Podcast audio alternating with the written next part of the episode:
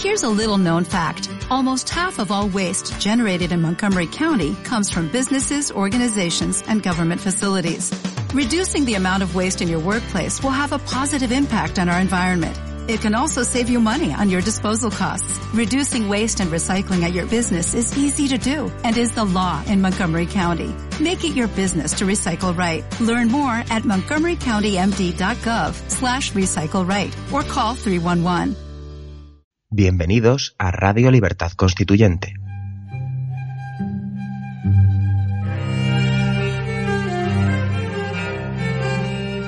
Están escuchando Sentido de la Revolución Francesa, un programa de la serie Nuestros Fundamentos. Presenta Adrián Peral Espina.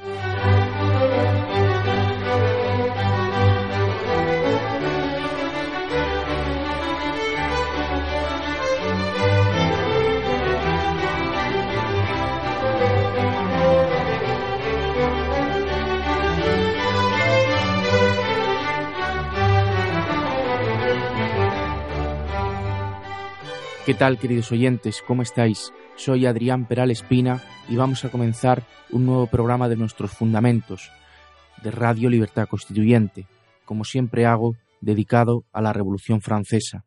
La semana pasada narré el trayecto de la familia real desde las Tullerías en su fuga de París hasta Varens, donde fue interceptada gracias al hijo de un maestro de postas, Drouet, que identificó a Luis XVI mm, sin haberle visto jamás, gracias a la efigie de las monedas, y salió corriendo hacia Barents, que era el pueblo siguiente, y consiguió interceptar a la eh, caravana fugitiva que trataba de huir de Francia para unirse al ejército austriaco del emperador Leopoldo, que era hermano de María Antonieta, para entrar de nuevo en Francia.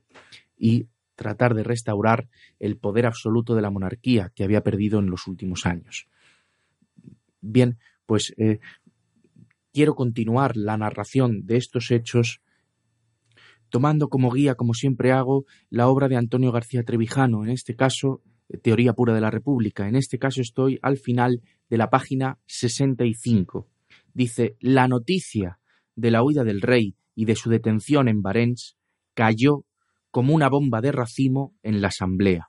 El miedo y la inseguridad general ahogaron las alegrías particulares, salvo en el republicano Robert, que se apresuró a reeditar su obra sobre el republicanismo adaptado a Francia, con el subtítulo Ventajas de la huida de Luis XVI y necesidad de un nuevo gobierno. Sin el rey la Diputación carecía de sentido político integrador de la nación en el Estado monárquico y de legitimidad constitucional. Hay que entender que la Asamblea llevaba dos años elaborando una constitución que aún no se había aprobado. Se aprobaría en septiembre. La huida fue el 20 de junio de 1789 y sin, eh, sin previo aviso el rey se marcha pretendo, traiciona a, la Asamblea, desde luego, a y a toda Francia, y los diputados de la Asamblea no saben qué hacer.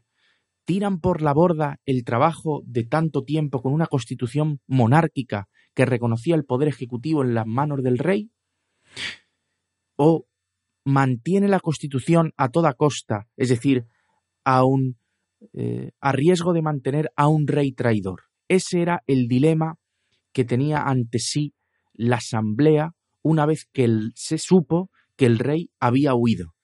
Y el conflicto interno fue tan grave que la asamblea no aceptó la verdad y no aceptó decirle la verdad al pueblo de París. Aunque la huida era evidente, era una verdad que no podían digerir. La marcha del, rey era, fue durante esa noche desconocida en París. Durante la noche me refiero de la madrugada del 21 de junio. Bien, no fue hasta las 7 de la mañana del 21 de junio cuando se dieron cuenta de que los aposentos reales estaban vacíos y que las camas estaban hechas y que no estaban los reyes por ningún sitio. París se despertó con eh, la noticia de que el rey se había marchado y en ese momento todas las miradas fueron a Lafayette. Lafayette era el jefe de la Guardia Nacional y a partir de aquí Lafayette pierde todo el prestigio que tuvo durante la Revolución. Creo que Lafayette en ese momento debió haber eh, dimitido, pero no lo hizo.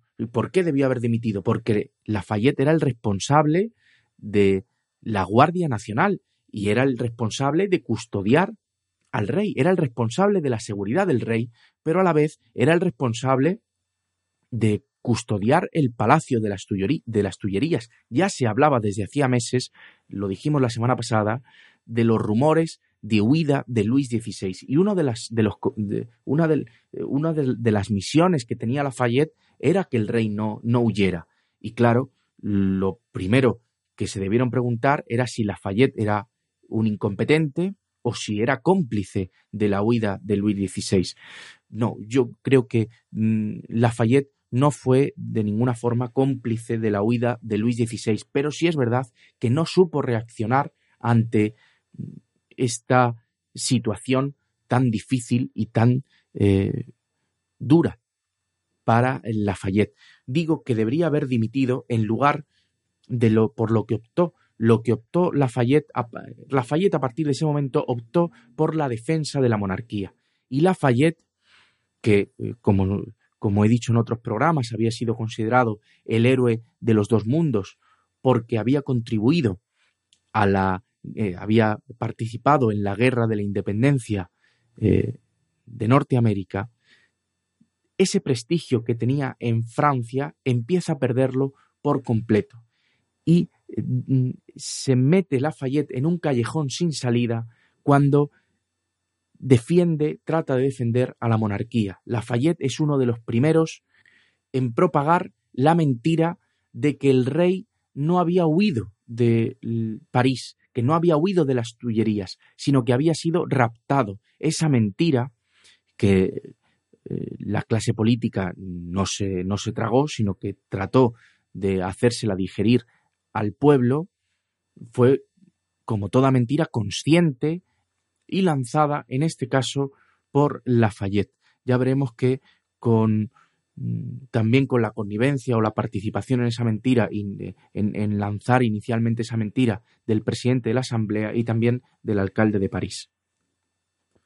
Cuenta Alfonso de Lamartine en, su libro de la Revolución que en la plaza de Gref, esa mañana, cuando se sabe que el rey ha huido, que es la plaza de Gref, es actualmente la plaza del Ayuntamiento de París, que eh, mutilaban el busto de Luis XVI colocado bajo el farol siniestro que sirvió de instrumento para ejecutar los primeros crímenes de la Revolución. Y los Cordeliers decretaban que la Asamblea Nacional había sometido a Francia a la esclavitud al proclamar la monarquía hereditaria como forma de Estado en la constitución que estaban redactando, y pedían los Cordeliers que el nombre del rey fuera suprimido para siempre y que el reino se constituyera en república. Fueron eh, uno de los pocos que ahí en ese momento se atrevieron a hablar de república, a pesar de haber mm, pillado infraganti al rey en un delito de traición como era huir de, de Francia con la intención que he dicho al principio. También dice Lamartine que hasta las 10 de la mañana de ese día 21 de junio no anunciaron al pueblo con tres cañonazos el departamento y la, municipalidad, el municipio, el ayuntamiento de París, el acontecimiento de la noche, que es que la familia real había huido. La Asamblea Nacional estaba a esa hora ya reunida.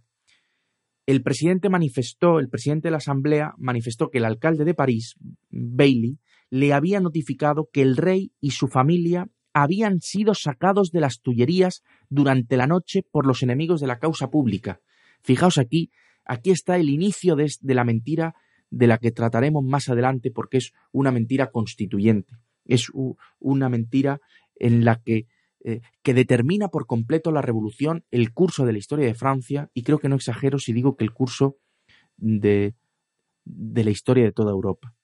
Y es que los tres eh, que propagan esta mentira son Lafayette, el jefe de la Guardia Nacional, Bailey, el alcalde de París, y el presidente de la Asamblea. Fijaros aquí, a las 10 de la mañana, cuando aún no se había tomado una decisión, cuando estaban en estado de shock por la huida, por la fuga de la familia real, el presidente de la Asamblea manifestó que el alcalde le había, le había dicho, le había notificado que el rey y su familia habían sido sacados de las Tullerías. No es que ellos se hubiesen ido, ahí dice la expresión de que se habían sido sacados durante la noche por los enemigos de la causa pública. La Asamblea, que ya sabía eh, del suceso cuando, cuando oficialmente el presidente les hace partícipe de esta noticia, escuchó esta comunicación con silencio imponente. Estaban muertos de miedo. Sigue Lamartín diciendo, parecía que en aquel momento solemne la gravedad de los peligros públicos le daba una calma majestuosa y que toda la prudencia de la nación habíase reunido en sus representantes. Yo no diría la palabra prudencia y don Antonio estoy seguro que tampoco estaría de acuerdo con la palabra prudencia. Estaban, la asamblea eh, estaba muerta de miedo y no se atrevió, salvo algunas excepciones que ya veremos, a ser radicales, a pedir en ese momento la república. ¿Y por qué la Asamblea no se atrevió? Pues porque lo que primó fue conservar y defender la Constitución que aún no se había promulgado, pero ya estaba muy avanzada.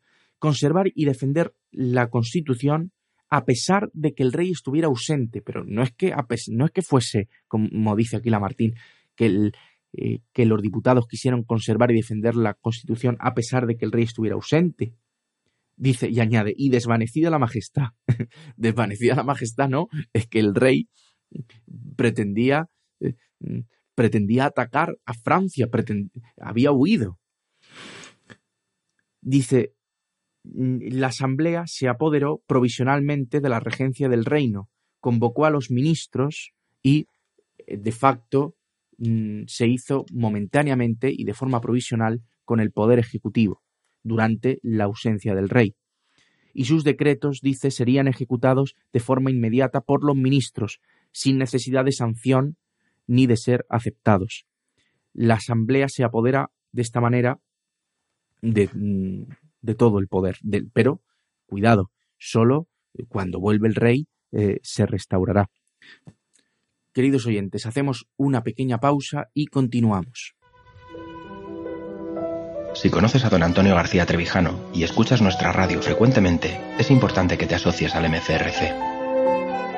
Es el único movimiento que existe en Europa que lucha cada día por la libertad colectiva y deberías formar parte de él. De esta forma disfrutarás de nuestro boletín para asociados con toda la información del movimiento y estarás al día de todas las noticias y eventos que realicemos. Si quieres, puedes colaborar con una cuota voluntaria que puedes pagar de la forma que te resulte más cómoda. Es muy fácil. Entra en www.mcrc.es y rellena la hoja de afiliación. Cada vez somos más y queremos contar contigo.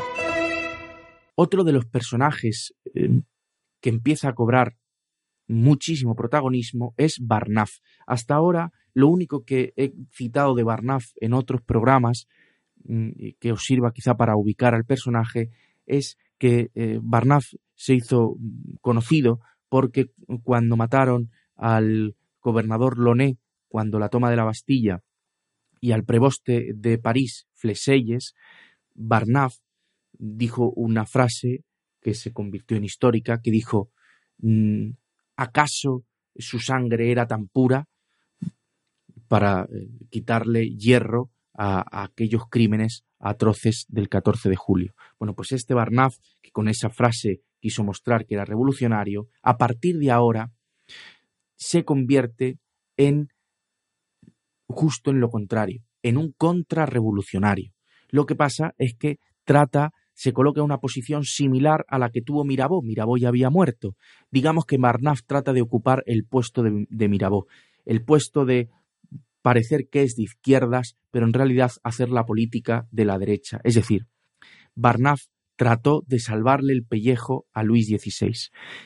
Barnaf es uno de los comisionados de la Asamblea, de los delegados de la Asamblea, que acuden a eh, que acuden en representación de la Asamblea a donde está el rey. El rey está apresado en Barents, está detenido en Barents y mm, la caravana del rey, la berlina del rey, va a volver desde Barents hasta eh, París. Bueno, pues Barnaf, para hacerse cargo de la situación, va en nombre de la Asamblea para volver junto con el rey. Pero antes de que esto suceda, Barnaf ese mismo día pronuncia un discurso ante la Asamblea que recoge la Martín y que, para darnos una idea de cuál fue la política de Barnaf mm, en connivencia absoluta con la mentira de Lafayette, de la que antes os he hablado al pueblo, mm, dice lo siguiente, os lo voy a leer.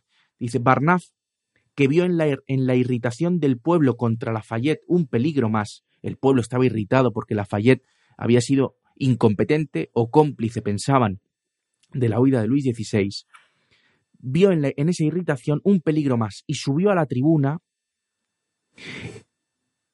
y hábilmente lo defendió. Es decir, es decir, defendió a Lafayette. Dice, lo defendió generosa y hábilmente contra las sospechas de aquel pueblo dispuesto a abandonarlo. Se dijo que desde hacía algunos días los Lamet y Barnaf, al reemplazar a Mirabeau en la Asamblea, habían conocido, como él, la necesidad de mantener inteligencias secretas con el resto de la monarquía. Se habló de relaciones sostenidas ocultamente por Barnaf y el rey, de marcha concertada y de medidas encubiertas, pero estos rumores, que el mismo Lafayette menciona en sus memorias, no eran claros entonces, y dice, eh, dice Lamartine. Hay un hombre, sigue el discurso de Barnaf, contra quienes los movimientos populares pretenden atraer la desconfianza, y estoy persuadido de que no la merece, se refiere a Lafayette. Coloquémonos entre, entre él y el pueblo, es decir, defendamos a Lafayette, que la asamblea se coloque entre Lafayette y el pueblo. ¿Para qué? Para protegerle. Pues necesitamos una fuerza central, un brazo que ejecute, y nosotros solo tenemos una cabeza que piensa. Lafayette se ha portado desde el principio de la Revolución como un buen ciudadano e importa que conserve su crédito en la nación. Se necesita fuerza en París, pero también es necesaria la tranquilidad, y esta fuerza sois vosotros quienes debéis dirigirla. Bien, aquí Barnaf es el abogado, que lo era, era un abogado joven, si no recuerdo mal, de Grenoble, mm, de Lafayette voy a leeros también para que, eh, para tratar de demostraros cuál fue, cuál era el momento que se vivía en París, el manifiesto que publicó Marat, el periodista más incendiario del momento. Decía, No os fiéis de los juramentos de los reyes. Marat. Luis XVI, en la mañana del 19, se reía de los suyos, de sus juramentos, y gozaba previamente del terror que os inspiraría su fuga. La austriaca María Antonieta, ha seducido a Lafayette la noche última.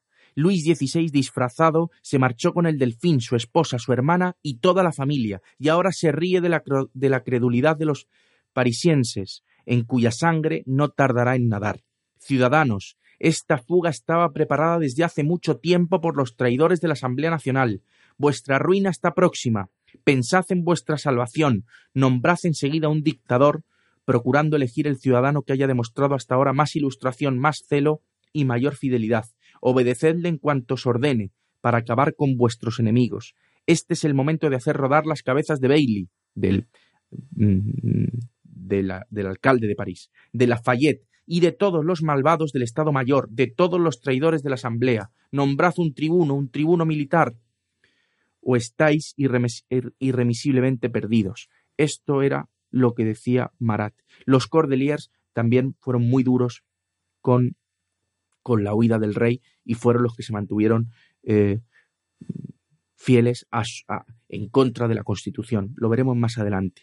Y en cuanto a la mentira de Lafayette, recoge eh, Lamartine un, un, episodio muy curioso entre Camilo de Molens, que lo recoge en Camilo de Molens era también periodista eh, y lo, lo escribe eh, en, los periódicos un encuentro entre Camilo de Molens y Lafayette.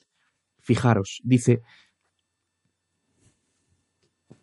le dice eh, según recoge Lamartine en su libro, en, en su libro de la Revolución, en Historia de los Girondinos, le pregunta Camilo de Molens a Lafayette, le dice, pero ¿por qué la Asamblea, le dice vuestra Asamblea, habla en todos sus decretos del rapto del rey, cuando él mismo declara que marcha voluntariamente? Y es que fijaros cuál fue la resolución que adoptó la Asamblea aquella misma noche del día 21 de junio, al día siguiente de haber huido el rey. Dice, dice la Asamblea Nacional, acaba de cometerse un gran crimen. El rey y su familia han sido arrebatados, raptados. Pero vuestros representantes vencerán todos los obstáculos. Es la Asamblea Nacional hablando al pueblo. Francia quiere ser libre y lo será. La revolución no retrocederá. Por de pronto hemos salvado la ley resolviendo que nuestros decretos tengan fuerza legal. Salvemos la nación enviando al ejército a reforzar el contingente de trescientos mil hombres. Salvemos el orden poniéndolo bajo la garantía del celo y del patriotismo de los ciudadanos armados. Dice, franceses, todos los poderes están organizados, todo el mundo está en su puesto y la asamblea vigila, no temáis nada, sino a vosotros mismos. Fijaos lo que dice, se parece al discurso que, que, dio Mirabeau en su momento cuando eh, el rey dijo, cuando eh, después del golpe del rey del 23 de junio y cuando era inminente que las tropas entrasen en París y Mirabeau mm, pedía a los, a los franceses calma. Pues aquí, en esta situación, lo que la Asamblea le pide a los franceses es lo mismo, es calma. Dice, todo el mundo está en su puesto y la Asamblea vigila, no temáis nada, sino a vosotros mismos. Si vuestra justa emoción os impulsa al desorden, el pueblo quiere ser libre, debe presenciar impasible las grandes crisis. Lo que le pide la Asamblea aquí al pueblo es que permanezca impasible, mientras que, mientras la Asamblea prepara una traición al, al pueblo de París y al pueblo, a Francia entera, porque pretende amnistiar, perdonar a un rey traidor, a un rey felón que ha huido de Francia. Y después de esta declaración, la Asamblea nombró a los comisionados que he dicho antes, a Barnaf y a Petión, que partieron inmediatamente a poner en ejecución el mandato de la Asamblea y eh, asegurar la vuelta del rey a París. Ese era el encargo que la Asamblea le da a los comisionados, a Barnaf y a Petión, que aseguren la vuelta del rey sano y salvo a París. Termino con, el, con las palabras de Antonio García Trevijano. Dice, todos esperaban con ansiedad el regreso de los delegados por la Asamblea, Petión y Barnaf, con la familia real, para saber a qué atenerse el cortejo dejaba atónitos a los pueblos por donde pasaba, con campesinos armados de todo menos de fusiles. La muchedumbre, que llenó hasta los tejados de París, recibió a los reyes del modo que más impresión produjo, y al que Michelet llamó la descomunión del silencio. El regreso a París de la comitiva fue novelesco, no se conocen las conversaciones entre el rey y Petión, durante tanto tiempo sentados en la misma carroza, ni las de la reina con Barnaf en otra, pero se pueden deducir por los sentimientos nuevos que los embargaron. María Antonieta comentó Barnaf es muy bueno. Petión deliró y dijo si por encantamiento todo el mundo hubiera desaparecido, Madame Elizabeth se habría dejado ir en mis brazos y abandonado al movimiento de la naturaleza. La solución encontrada por la Asamblea a la gravísima situación de la corona, creada por el azar de los acontecimientos, fue todavía más estrambótica que la desastrosa improvisación de la huida, aunque sólo pudiera parecer verosímil a pueblos primitivos creyentes en la magia, la Asamblea decidió por decreto que el rey no había huido, sino que había sido raptado y bautizado con el apellido Durand, y para hacerlo más verosímil, el propio decreto añadió al rapto involuntario por sus propios guardianes la seducción por un ente fantasmagórico que convenció al rey de la necesidad de huir de Francia. La contradicción entre rapto y seducción, la absoluta inverosimilitud del decreto, solo la explica algo muy superior a la, a la lógica e incluso a la política, el pánico de las diputaciones ante la imaginación de lo que sucedería si decían al pueblo la verdad. Muchas gracias queridos oyentes y hasta el próximo programa.